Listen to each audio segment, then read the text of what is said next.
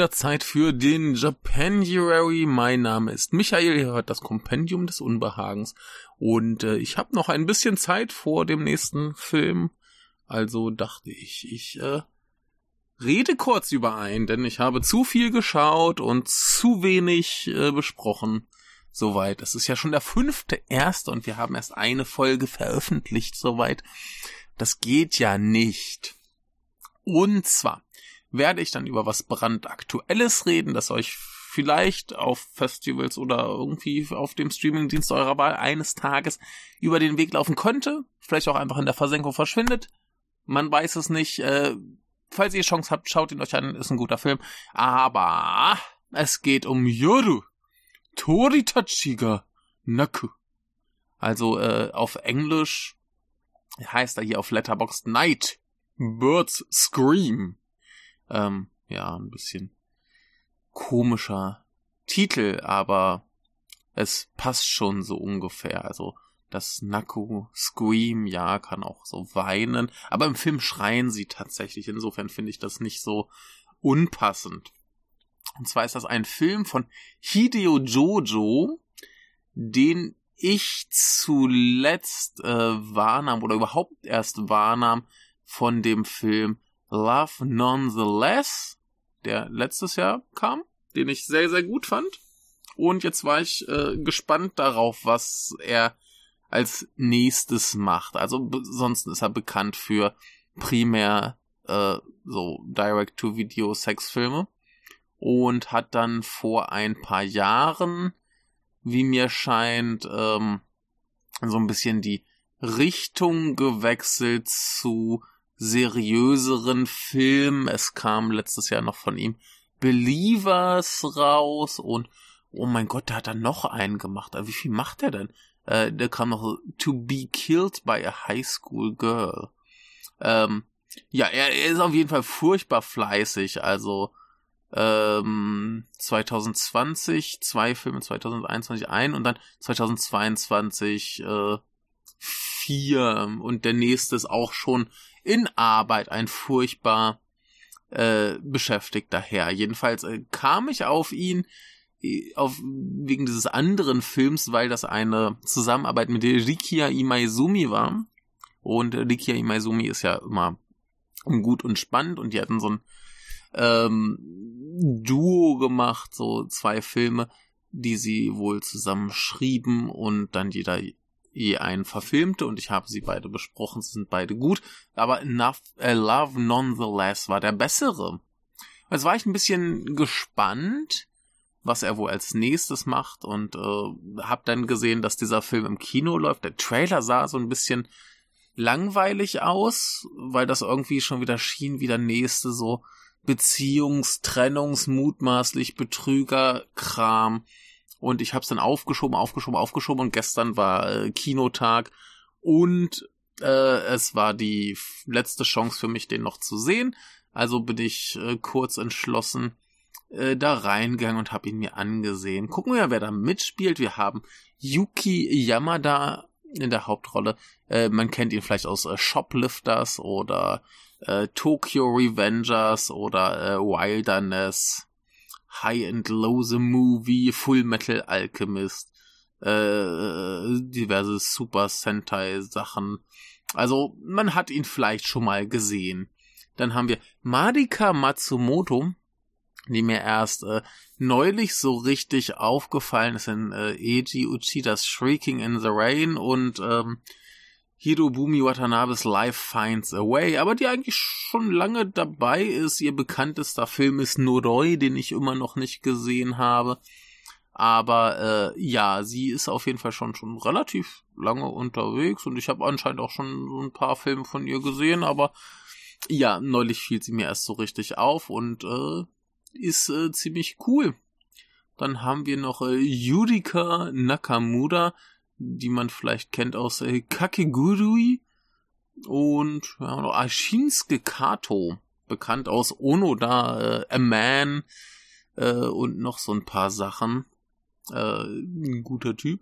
Äh, Tomoko Fujita, bekannt aus äh, Mr. Baseball und Red Post on Asher Street.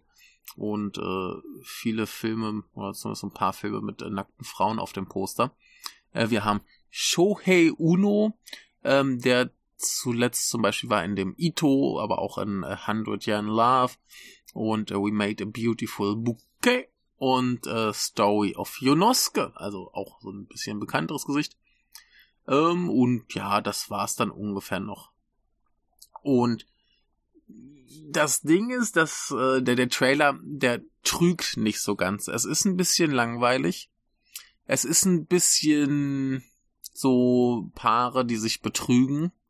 Es ist ein bisschen generisch und es macht's ein bisschen anders. Denn was wir hier sehen, ist eben der Protagonist, ein äh, junger Mann, äh, Autor, der irgendwie in so einer kleinen Hütte neben seinem Haus wohnt und da versucht sein Buch zu schreiben und aber, also er, er versucht vor allem auch über sich zu schreiben und da ziemlich verzweifelt und äh, seinen Drucker zerstört und so Kram, weil er eben emotional mit diesem mit dieser Situation nicht klarkommt, über die er eigentlich äh, wohl schreiben möchte.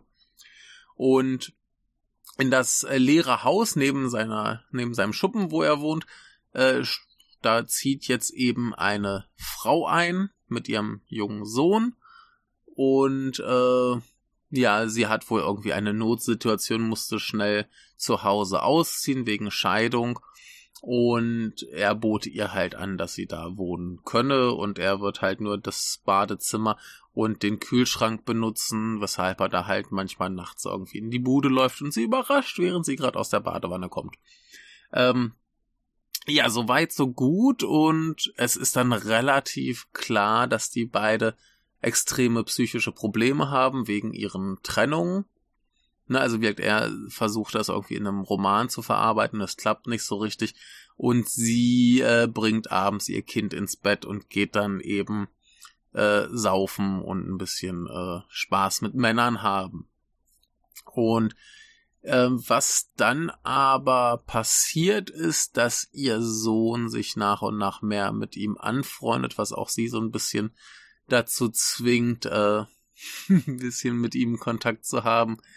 Boah, mehr Kontakt. Also die, die kennen, die kannten sich vorher, die verstehen sich gut, aber ne, so beide so ein bisschen haben ihre Probleme und versuchen damit klarzukommen und waren jetzt nicht drauf aus, dass ähm, da irgendwie was, was geht, ne? Aber der Sohn, der äh, bringt das so ein bisschen in Gang, so fragt ihn, hey, warum ist denn nicht mit uns? Oder äh, er verspricht ihm, dem, also er, der Protagonist verspricht dem Jungen, dass sie mal zusammen Baseball gucken gehen und so Sachen. Ne? Also so, so ganz harmloses Kram.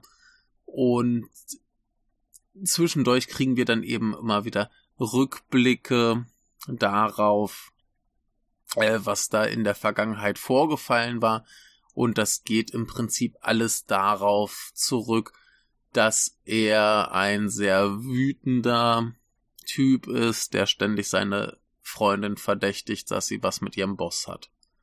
Weil der Boss halt irgendwie nett zu ihr ist und äh, ja, reicht ihm, um da irgendwie wütend zu sein und zu schreien und Vorhänge wegzuschmeißen und ja, ganz äh, übellauniger Typ, der dann eben irgendwie damit klarkommen muss, dass er eben diese, diese Trennung verursacht hat und äh, damit indirekt auch die Trennung der Dame, die da bei ihm wohnt. Das wird dann später ein bisschen offensichtlicher. Ich werde es jetzt hier nicht weiter erklären, ist unnötig. Aber was interessant ist, was der Film macht, ist, dass das gesamte Drama nur in Rückblicken passiert und wir dann eben diese beiden Menschen mit ihren Problemen haben und die Probleme werden langsam äh, besser. Und dann ist der Film vorbei. Das ist alles total entspannt und ruhig. Und es, es gibt so gegen Ende nochmal so eine Situation, wo ich mir dachte, oh mein Gott, die schmeißen da jetzt nicht ernsthaft, unnötig nochmal irgendwie so einen dramatischen Höhepunkt rein. Und ja, da, da ist so ein, so ein kleines Problem. Ne, und ich dachte, das wird jetzt aufgebauscht und aufgebauscht. Und, nee, die setzen sich dann zusammen und reden mal drüber und dann ist okay. Dann haben sie eine Lösung. Und ich fand das einfach so nett und schön und äh, komplett unproblematisch, dass da einfach Menschen sind, die hatten Probleme vorher. Sie finden zusammen, sie kommen mit ihren Problemen klar und dann ist alles okay. Ohne irgendwie noch groß Drama reinzuwerfen und ja, ist schön. Manche Leute haben das in Kritiken geschrieben, dass der Film langweilig ist und ich verstehe, was einen da langweilt, denn das ist halt so ein bisschen ein Hauch von nichts. ähm, aber ja, ich meine, wir, wir haben durchaus eine, eine schöne Figurenentwicklung. Es fehlt, fehlt halt nur komplett in der, in der Gegenwartshälfte das Drama, das existiert nicht. Ja, die haben halt Probleme. Probleme sind zum Überwinden da und dann machen sie das. Dann ist gut. Und das finde ich super. Hat mich wahnsinnig entspannt im Kino. Ich dachte, das wird so ein, so ein hässlicher, dunkler, ernster Film. Also der ist auch dunkel und ernst und so. Und da gibt's auch ein paar hässliche Szenen, aber ja, das ist da alles schon vorbei. Und jetzt, jetzt sind wir auf dem Weg der Besserung. Der Film ist der Weg der Besserung mit so ein bisschen Erklärung, was vorher war. Und das finde ich super. Ähm, dunkel, es ist halt vor allem ein Nachtfilm diese Vögel, die schreien tatsächlich, als würde man sie umbringen. Es sind ganz garstige Biester. Ähm, aber äh, großartig. Und der Film sieht tatsächlich ziemlich gut aus, ist toll ausgeleuchtet. Wir haben schöne Kontraste. Wir haben auch ruhig mal so äh, Teile vom Bild, die so richtig schön in der Dunkelheit wegsuppen und so Geschichten. Das ist schon alles äh, wunderbar. Also der Herr Jojo, der weiß, wie man Film inszeniert, der weiß, wie man die Figuren inszeniert, wie man sie ausleuchten muss und so alles.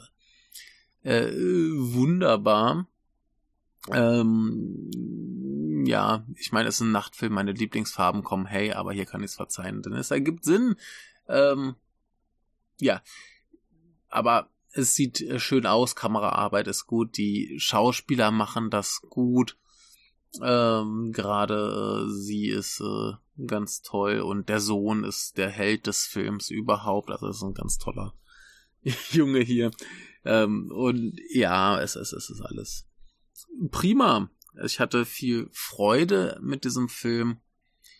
Ähm, es gibt wäre auch gar nicht so viel zu sagen, weil es alles so unaufgeregt und unspektakulär ist. Die Inszenierung ist sehr, sehr schön für so einen kleinen Film.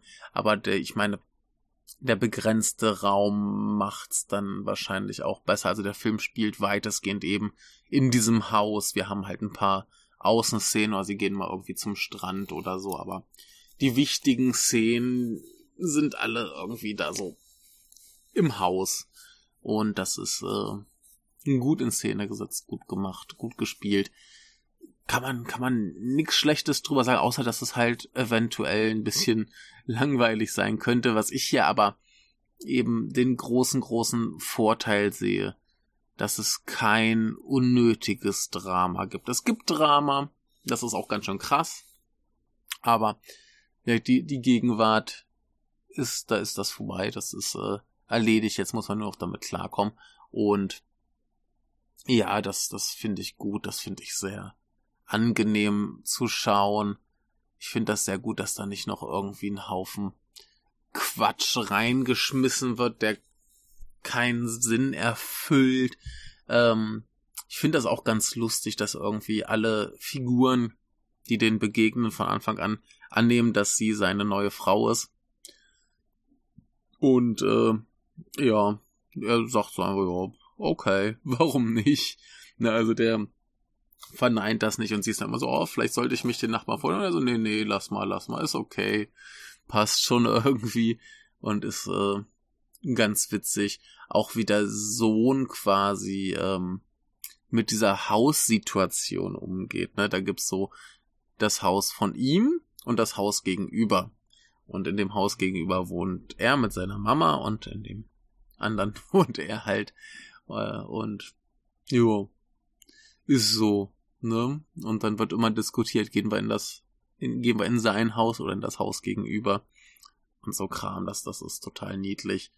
Ähm, ja, der Sohn ist aber sowieso wie der, der Star des Films, äh, ganz tolles Kind, ganz toller, toller Kinderdarsteller, äh, wunderbar. Und ähm, ja, damit würde ich es dann auch heute kurz und knapp belassen. Ja, falls ihr die Chance habt und ein bisschen Lust auf sowas habt, dann kann ich den nur empfehlen. Ähm, falls ihr irgendwas Aufregendes wollt, dann seid ihr hier total falsch. Äh, aber das ist auch okay. Mm, aber ja, wie gesagt, kompetent gemachte Langeweile. Ich wurde sehr angenehm unterhalten.